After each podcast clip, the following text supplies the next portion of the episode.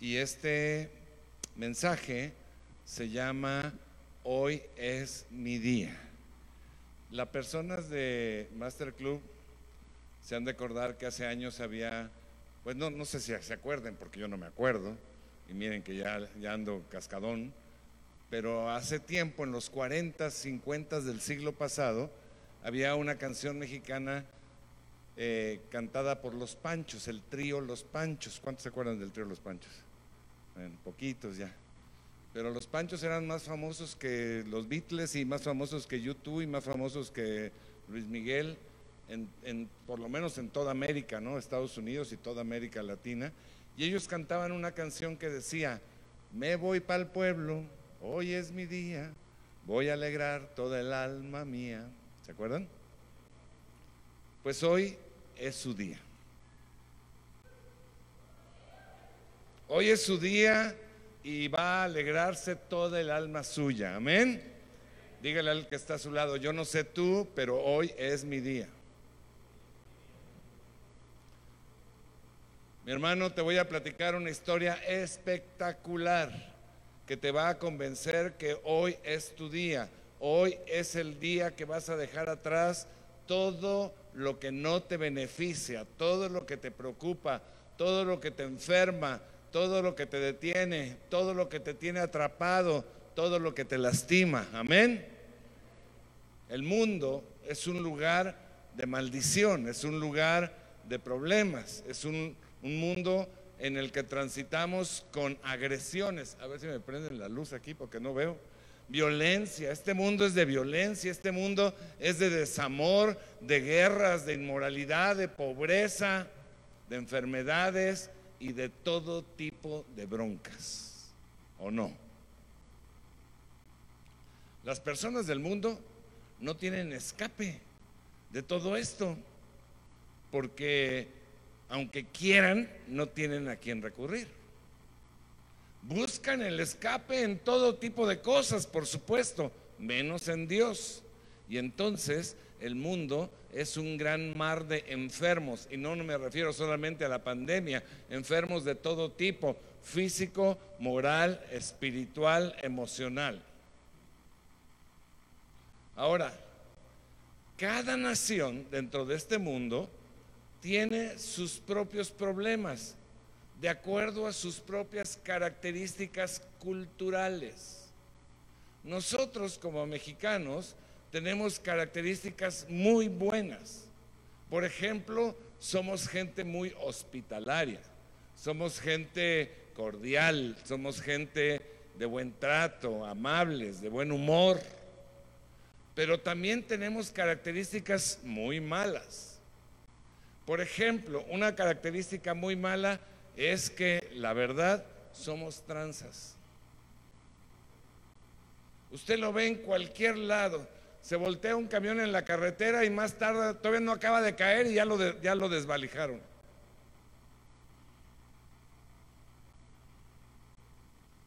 Mi tío Febronio fue de viaje a África, de cacería, y a conocer África ya.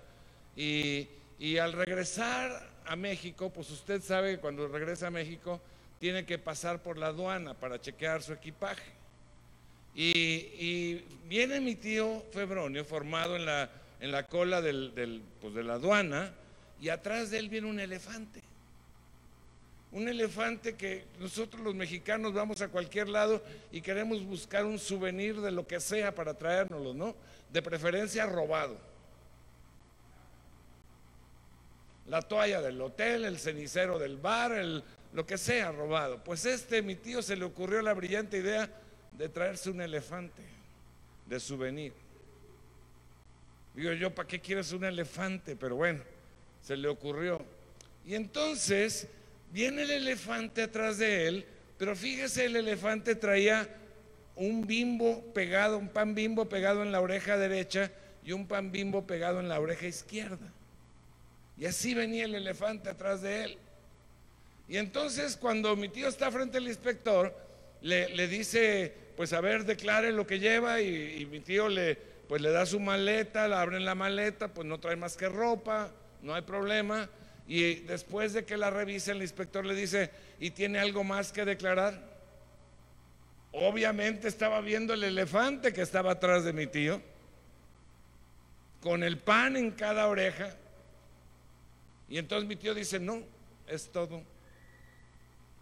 Entonces el inspector se empieza a calentar, se empieza a enojar, porque pues, obviamente sabe que se lo quieren transar, que le están mintiendo, ¿no? Está viendo tamaño elefantote y, y le reclama, ¿no? Le dice, ¿cómo que es todo? ¿Y ese elefante que viene con usted? Y mi tío le dice, ¿y desde cuándo uno tiene que declarar sus sándwiches?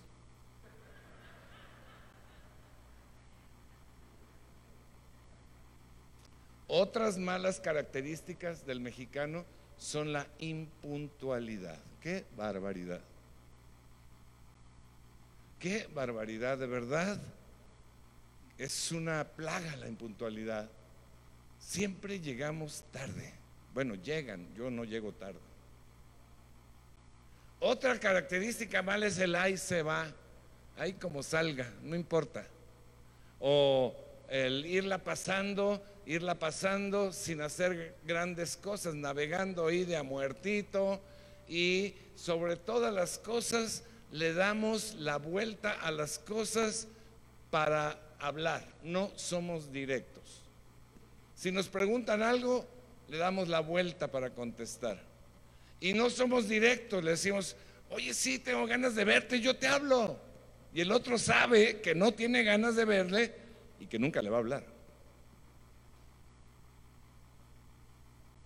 Y no sabemos decir que no, ni sabemos decir que sí, sino que le damos la vuelta. Le digo a una persona, ¿quieres ir a desayunar? Dice, bueno, mire, este, deme su número y yo le llamo. ¿Qué le costaría decir sí o no? Nada, ¿verdad? Pero la mexicana es una cultura que tiende mucho a la ambigüedad. Por eso los extranjeros se confunden con nosotros. No saben qué onda. No somos directos. No somos precisos, no somos claros. Bueno, todo esto viene a colación porque vamos a analizar un breve pasaje de la escritura donde parece ser que se encuentra un mexicano en la Biblia. Sí, aunque usted no lo crea. Claro que es solamente una suposición. No me vayan a acusar después de que ando inventando nuevas doctrinas. Solamente lo supongo. Pero estoy convencido de que si este hombre no era mexicano, tenía genes mexicanos. Además, es una historia muy relacionada con nuestra cultura mexicana. Hasta se me hace, me parece que Dios mandó escribir este pasaje pensando en México. Abra su Biblia. Si viene con su Biblia, abra su Biblia. En el Evangelio según San Juan, capítulo 5, versículo 1. Juan, capítulo 5, versículo 1. Se lo voy a leer en la Reina Valera 60. Dice, después de estas cosas, había una fiesta de los judíos y subió Jesús a Jerusalén. Y hay en Jerusalén, cerca de la puerta de las ovejas, un estanque llamado en hebreo Betesda, el cual tiene cinco pórticos. En estos, o sea, en los pórticos alrededor del estanque, yacía una multitud de enfermos, ciegos, cojos y paralíticos, que esperaban el movimiento del agua, porque un ángel descendía de tiempo en tiempo al estanque y agitaba el agua. Y el primero, y el que primero descendía al estanque, después del movimiento del agua, quedaba sano de cualquier enfermedad que tuviese. Y había allí un hombre que hacía 38 años que estaba enfermo. Cuando Jesús lo vio acostado y supo que llevaba ya mucho tiempo así, le dijo, ¿quieres ser sano? Señor, le respondió el enfermo, no tengo quien me meta en el estanque cuando se agita el agua y entre tanto que yo voy, otro desciende antes que yo. Jesús le dijo, levántate, toma tu lecho y anda. Y al instante aquel hombre fue sanado y tomó su lecho y anduvo. ¿Qué le parece? Este pasaje se refiere a muchos tipos de gente. Por supuesto que está hablando de la gente que no es salva, que no conoce a Cristo como su Señor y Salvador, pero también se refiere a cristianos que están alrededor de este estanque. Son personas que llevan tiempo conociendo al Señor, congregándose, pero que están en una situación difícil o problemática en su vida. Ahora vea esto. En este pasaje aparecen dos lugares muy cercanos. La puerta de las ovejas y el estanque de Bethesda. Así que estaban muy, muy, muy cerca. Bethesda quiere decir lugar de misericordia. Podríamos decir que es el lugar donde Dios le hacía un favor al pueblo de vez en vez, un favor inmerecido. Y le quiero explicar brevemente lo que es la puerta de las ovejas, porque con esto usted va a entender el sentido de este pasaje, de este mensaje. Fíjese, vamos, vámonos casi 500 años atrás. Dios le había dicho a Daniel que 483 años exactamente después de que se emitiera la orden allá en Babilonia, en el imperio, imperio medio, medo persa, que se emitiera la orden para reconstruir Jerusalén, 483 años después exactamente vendría el Mesías y se le daría muerte. Después pasaron unos años, finalmente se dio la orden por parte del rey allá de, ese imperio y empezaron a salir algunos hacia Jerusalén nuevamente. Habían estado prisioneros eh, después de la conquista de Nabucodonosor muchos años, pero ahora empezaban a regresar. Y uno de los que regresa es Nebías. Y había salido para reconstruir el muro la ciudad de Jerusalén y el templo. Y él estaba siendo enviado para preparar el escenario para la aparición de Jesús. El muro se construía alrededor de la ciudad, las ciudades no eran muy grandes, estaban con unos muros protegidos y cada, el muro tenía diversas puertas y cada puerta tenía un nombre. Y había una que se llamaba la puerta de las ovejas y se llamaba así porque por aquella puerta eran conducidas hacia la ciudad todas las ovejas que venían de Belén y que tenían que ser sacrificadas en el templo por los pecados del pueblo. ¿Me va entendiendo? Jesús es el Cordero de Dios que quita el pecado del mundo, que vino de Belén a Jerusalén a ser sacrificado por nuestros pecados. Esta fue la primera puerta en ser restaurada y fue restaurada por el sacerdote Eliasib. Y el nombre del sacerdote Eliasib significa Dios restaura.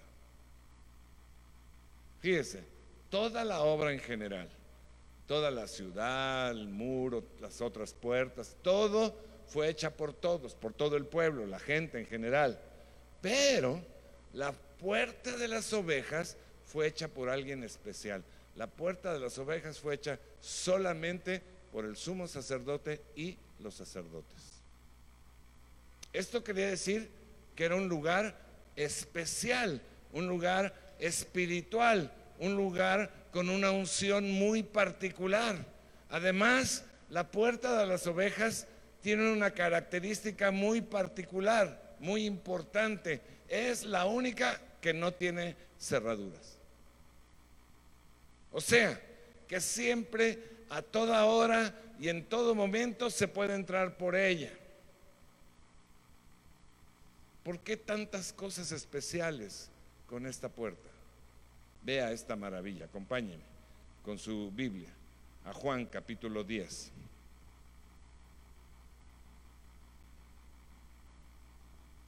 Esto se lo voy a leer en la nueva versión internacional. Jesús hablando y dice, por eso volvió a decirles, ciertamente les aseguro que yo soy la puerta de las ovejas.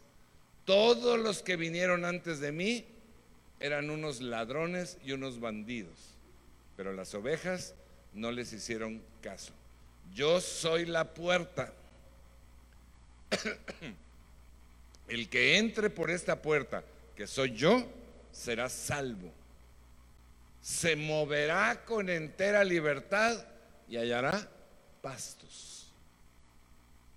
El ladrón, el diablo, el enemigo, no viene más que a robar, matar y destruir. Yo he venido a que tengan vida y tengan una buena vida, una vida en abundancia. Yo soy el buen pastor, el buen pastor da su vida por las ovejas. En la antigüedad bíblica,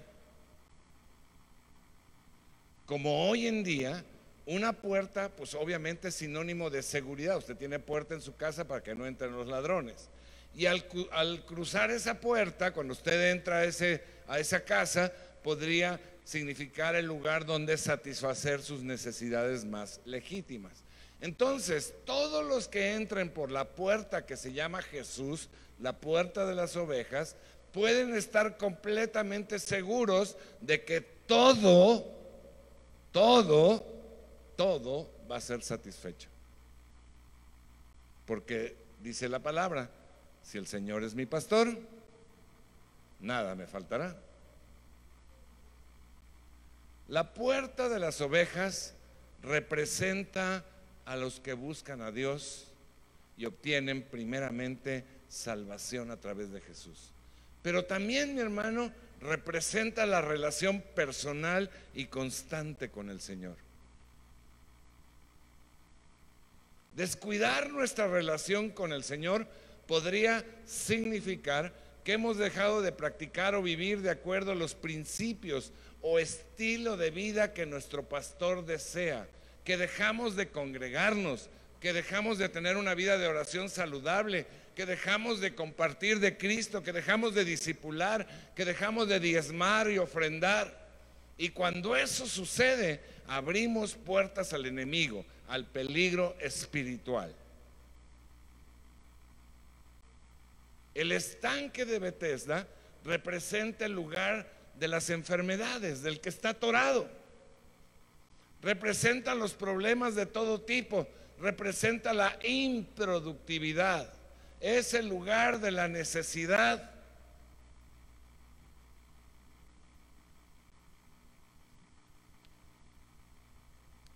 Y es ahí donde se encontraba nuestro amigo el paralítico, del cual sospechamos que era mexicano. Y como no se menciona su nombre, ¿qué nombre le pondremos? Mataril Lerón. Pues le vamos a poner un nombre muy mexicano. ¿Qué le parece si se llama Pancho? Pancho, nombre inventado, eh, aclaro, no está en la Biblia. Pancho tenía 38 años esperando su sanidad. Porque en el estanque de vez en vez se movía el agua y lo primero que se echaba quedaba sano. Era como una gracia que Dios tenía aún por el pueblo, un pueblo que lo había olvidado y negado. Y por esa razón se había metido en problemas ajenos a los problemas que causa estar en el reino de los cielos. Y este mover del agua era lo único que quedaba de los grandes milagros que el pueblo de Israel había visto hacer a Dios. Mi hermano, si alguien quiere salir de sus problemas, si alguien quiere ser salvo de la condenación eterna, si alguien quiere ser sanado en su mente, en su cuerpo, si alguien quiere ser prosperado, lo primero que tiene que hacer es venir a la puerta de las ovejas no irse al estanque de Bethesda. Pero Pancho se saltó esa etapa. Él estaba en el estanque esperando la gracia de Dios, pero nunca, nunca en 38 años se le ocurrió pasar por la puerta a las ovejas que estaba a unos metros. Nunca en 38 años fue a buscar la presencia de Dios. Él prefirió esperar 38 años tirado junto al estanque sin hacer absolutamente, haga de cuenta, burócrata, a punto de jubilarse.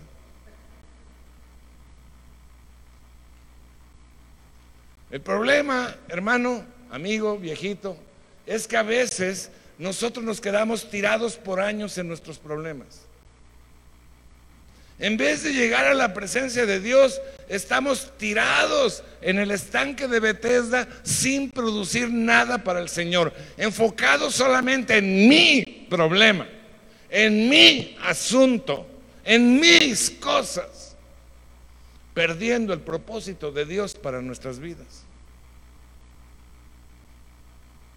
Nuestra alabanza favorita es sufrir, me tocó a mí en esta vida. Llorar es mi destino hasta el morir. A ver qué pasan los músicos. La buena noticia es que nosotros no tendremos que esperar ni un día más, porque hoy es mi día. Amén. Y entonces nuestro canto va a cambiar y vamos a empezar a cantar. Yo tengo gozo en mi alma, gozo en mi alma, canten. Gozo en mi alma y en mi ser. Son como ríos de agua viva, ríos de agua viva, ríos de agua viva en mi ser. Dígale al que está a su lado, yo no sé tú, pero hoy es mi día. Dígale, dígale, dígale. Y dice la Biblia que alrededor del estanque había tres tipos de gente con necesidades dentro del pueblo de Israel. Escuche, o sea, dentro del pueblo de Dios, tres tipos de gente. Ciegos, cojos y paralíticos. Estaba gente sin esperanza o con una esperanza muy pequeña porque era casi imposible que les tocara la sanidad, porque el movimiento del agua era solamente de vez en vez y solamente uno era sanado. Pancho, como buen mexicano, jamás se le había ocurrido leer la Biblia.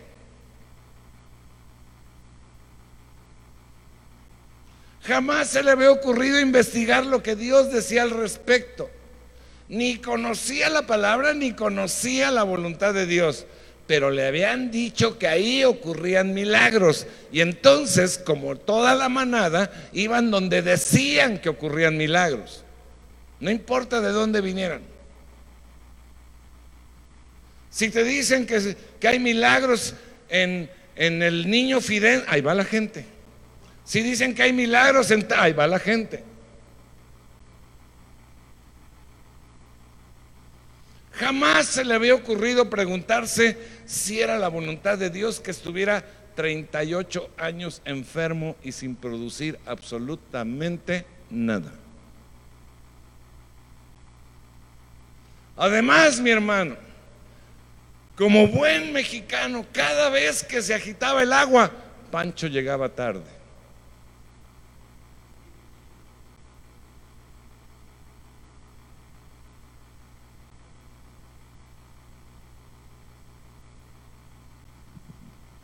Hay gente que viene a la iglesia con muchos problemas y solo se quedan cerca, ahí en el estanque, esperando que alguien los aviente al estanque, esperando que alguien les solucione su asunto.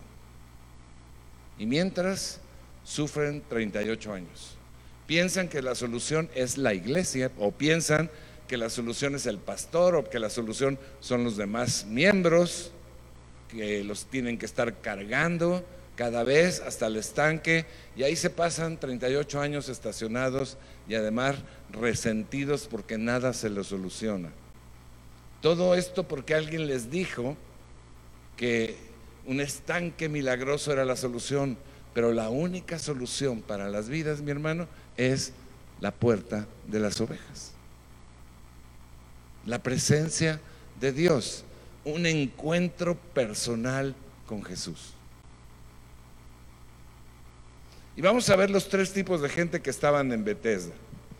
Fíjese, ciegos. Voltee de reojo a ver al que está a su lado y trate de definir si es un ciego, un cojo o un paralítico o, ninguno. De reojo y disimuladamente. ¿eh? Ciegos.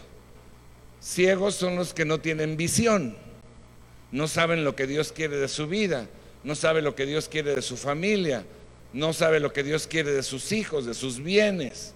Imagínate a un ciego queriéndose meter a un estanque cuando las aguas se mueven. O sea, de verdad, o sea, no me explico qué hacían ahí los ciegos. No ven cuando se mueve. Y además no ven dónde está el estanque. O sea, aparte de ciegos mensos.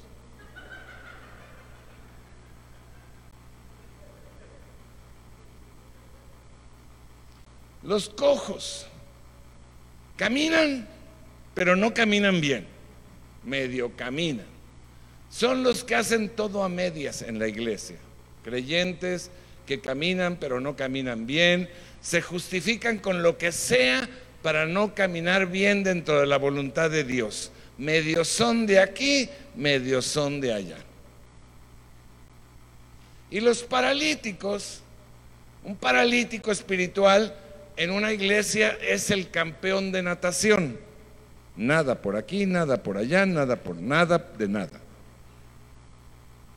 Enfermedades, problemas de todo tipo, pecados ocultos, desidia, materialismo, problemas de carácter, los tienen postrados a la orilla del estanque. No se mueven, no producen, están completamente inmóviles e improductivos para el reino de Dios.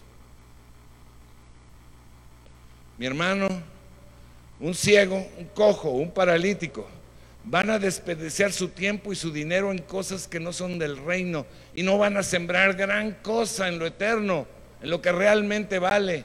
Grande será su decepción cuando lleguen al cielo al ver las recompensas que les esperan, si es que llegan al cielo. Pero te tengo buenas noticias. Jesús está en este lugar y el Espíritu Santo está en este lugar y no importa tu condición, no importa tu problema, hoy es tu día. Pues así estaba ese estanque de la misericordia, lleno de gente inútil y sin esperanza. Estaban ahí por ignorancia, porque Dios dice muy claramente que en su presencia hay sanidad, salvación, paz, propósito y todo tipo de bendiciones. No tienes que andarle pidiendo favores a nadie que no sea a Dios mismo. En su presencia van a suceder los milagros. Y vamos a ver qué pasó ahí. Juan, capítulo 5, versículo 6.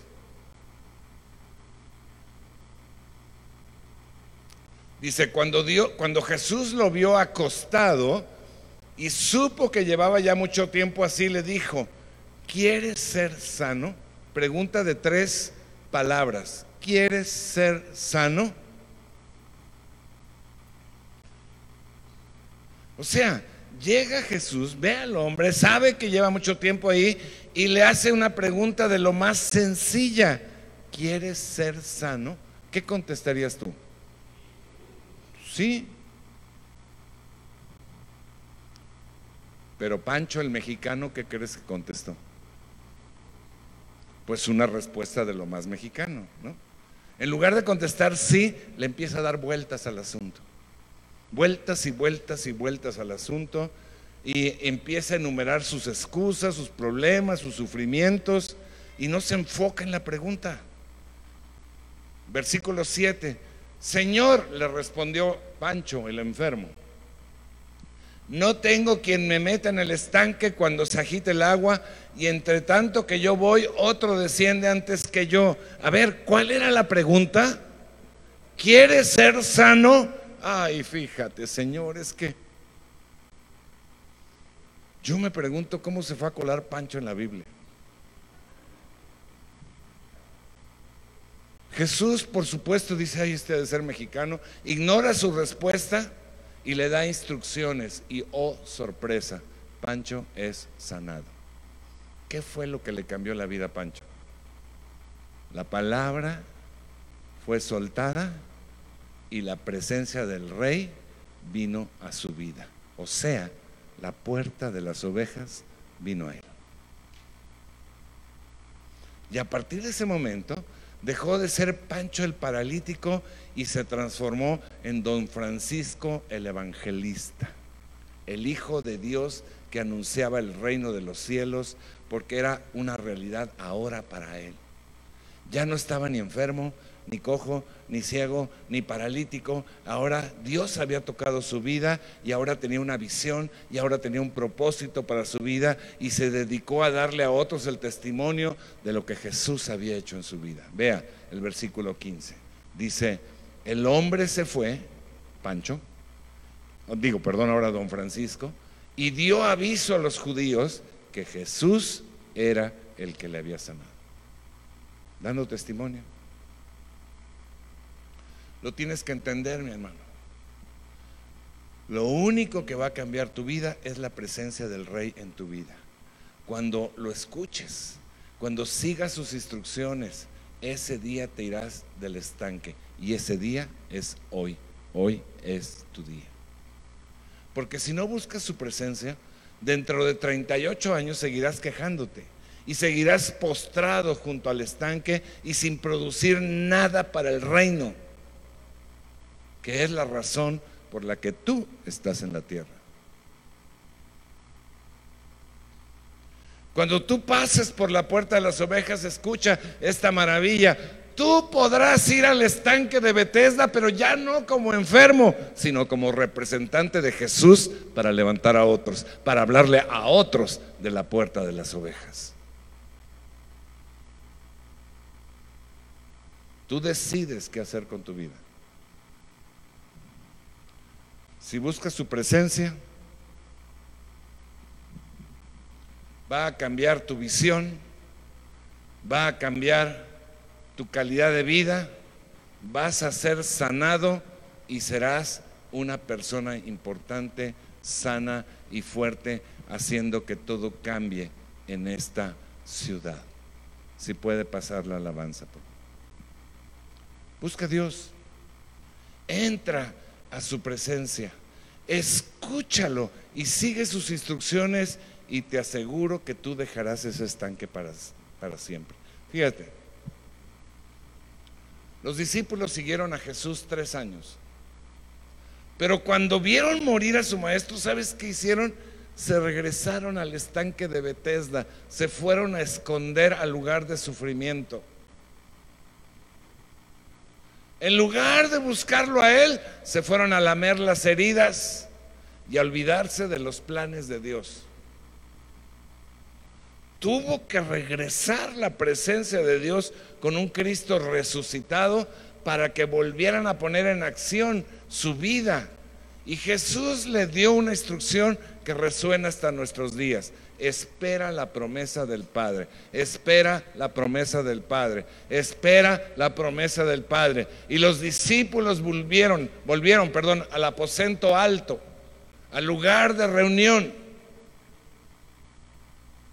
Y estuvieron buscando la presencia de Dios hasta que dice la palabra que de repente vino como un viento recio. Y el Espíritu Santo irrumpió sobre ellos. Y jamás, ninguno, jamás volvió al estanque de Bethesda. A partir de ese momento, todo cambió. Se levantaron de ahí para trastornar el mundo de su tiempo. Y yo te quiero invitar a que hoy te vayas del estanque sin importar tu problema. Jesús dijo, Vengan a mí todos ustedes que están cansados y agobiados y yo les daré descanso. ¿A quién se le antoja?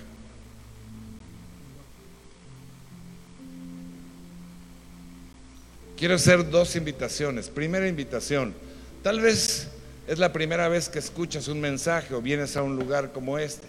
Y tal vez has pasado 38 días o 38 semanas o 38 meses o 38 años con un problema o con varios, con tristeza, con depresión, con pobreza. Cualquier problema que hayas tenido, hoy es tu día de pasar por la puerta de las ovejas, de conocer a Jesucristo, aquel que levanta a los cojos, a los ciegos, a los paralíticos, a los que no tienen esperanza. Y les da la primera esperanza, que es la vida eterna en el cielo. Pero también en esta tierra Él obra milagros para que vivamos una vida diferente. Y lo único que tienes que hacer es decirle, Jesús, quiero entrar por ti, quiero entrar a través de ti a la vida eterna. Quiero pasar por la puerta que tú eres. Si usted quiere hacerlo, diga estas palabras conmigo. Señor Jesús, reconozco que he faltado a tu palabra, que la he ignorado, que la he desobedecido, pero hoy me arrepiento. Y hoy creo en ti como Dios y Señor. Y entro, decido entrar a través de ti a la vida eterna. Pido, Señor, tu sanidad, tu libertad. Y te doy gracias porque sé que ahora tengo la vida eterna. En el nombre de Jesús. Amén y amén. Segundo llamado, si usted ya conoce a Cristo, si usted ha estado 38 días, 38 semanas, 38 meses, 38 años o más, sufriendo un problema del que no se puede librar, una cadena, una enfermedad, lo que sea. Y ha estado ahí escondido en el estanque de Bethesda. O ha sido, ha ido a esconderse al estanque de Bethesda sin producir nada para Cristo los últimos 38 días, semanas, meses o años. Y está ahí, echado, sin alcanzar a nadie para Cristo, sin disipular a nadie, sin servir en la iglesia, sin diezmar y ofrendar para la obra del reino. Hoy es el día de levantarse, recibir el milagro de Jesús y ser productivo. Si usted quiere hacerlo, póngase de pie y vamos a orar para que al igual que en el tiempo de la primera iglesia, el Espíritu Santo venga como un viento recio y podamos ver nuestras vidas transformadas.